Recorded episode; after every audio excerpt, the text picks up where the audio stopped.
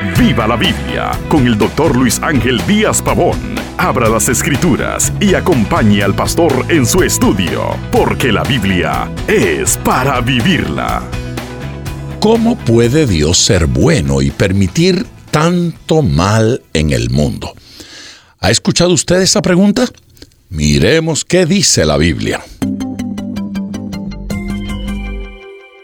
Es muy común escuchar a personas razonar que porque existe el mal, no hay Dios. Y de haberlo, este no podría ser bueno. Este razonamiento es tan absurdo como decir que porque hay noche no puede haber día o viceversa.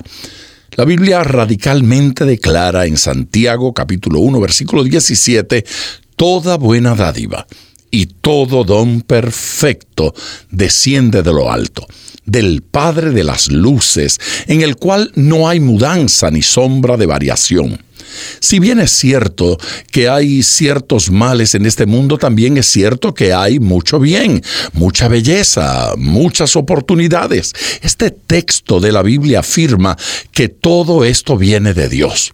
Los males que existen paralelos a estos bienes nunca vienen de Dios. Pero por si fuera poco, Dios es tan extremadamente bueno que ni siquiera puede ser tentado por el mal. Santiago capítulo 1 versículo 13 también dice, cuando alguno es tentado, no diga que es tentado de parte de Dios, porque Dios no puede ser tentado por el mal, ni Él tienta a nadie.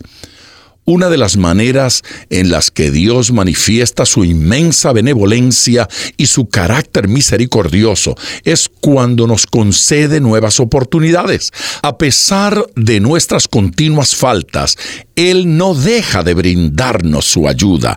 La palabra nos anima en Hebreos 4:16 haciéndonos una invitación. Acerquémonos, pues, confiadamente al trono de la gracia para alcanzar misericordia y hallar gracia para el oportuno socorro.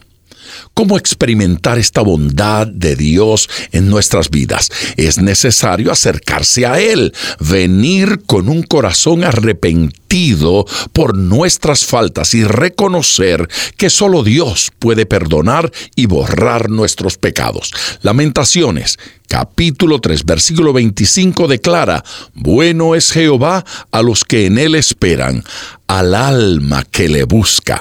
La experiencia de la acción de Dios sobre un alma que le busca elimina toda duda del carácter bueno y misericordioso de Dios. Hay quien olvida a Dios y sufre consecuencias por su desenfreno. Entonces culpan a Dios y dudan de su bondad.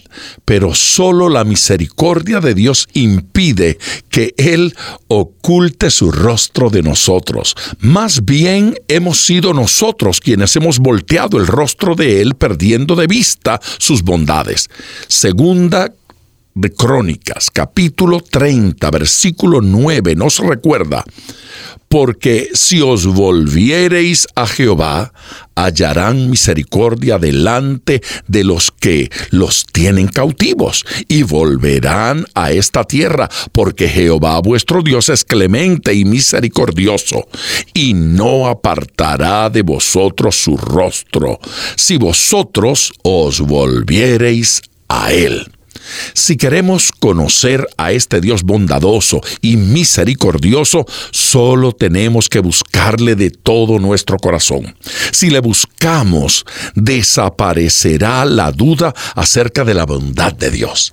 Y no olvide, ponga todo su corazón al estudiar las escrituras, porque la Biblia es para vivirla. Acompañe regularmente al doctor Díaz Pavón en su estudio personal de la Biblia. La experiencia de décadas de ministerio de la palabra son vertidas en cada jornada.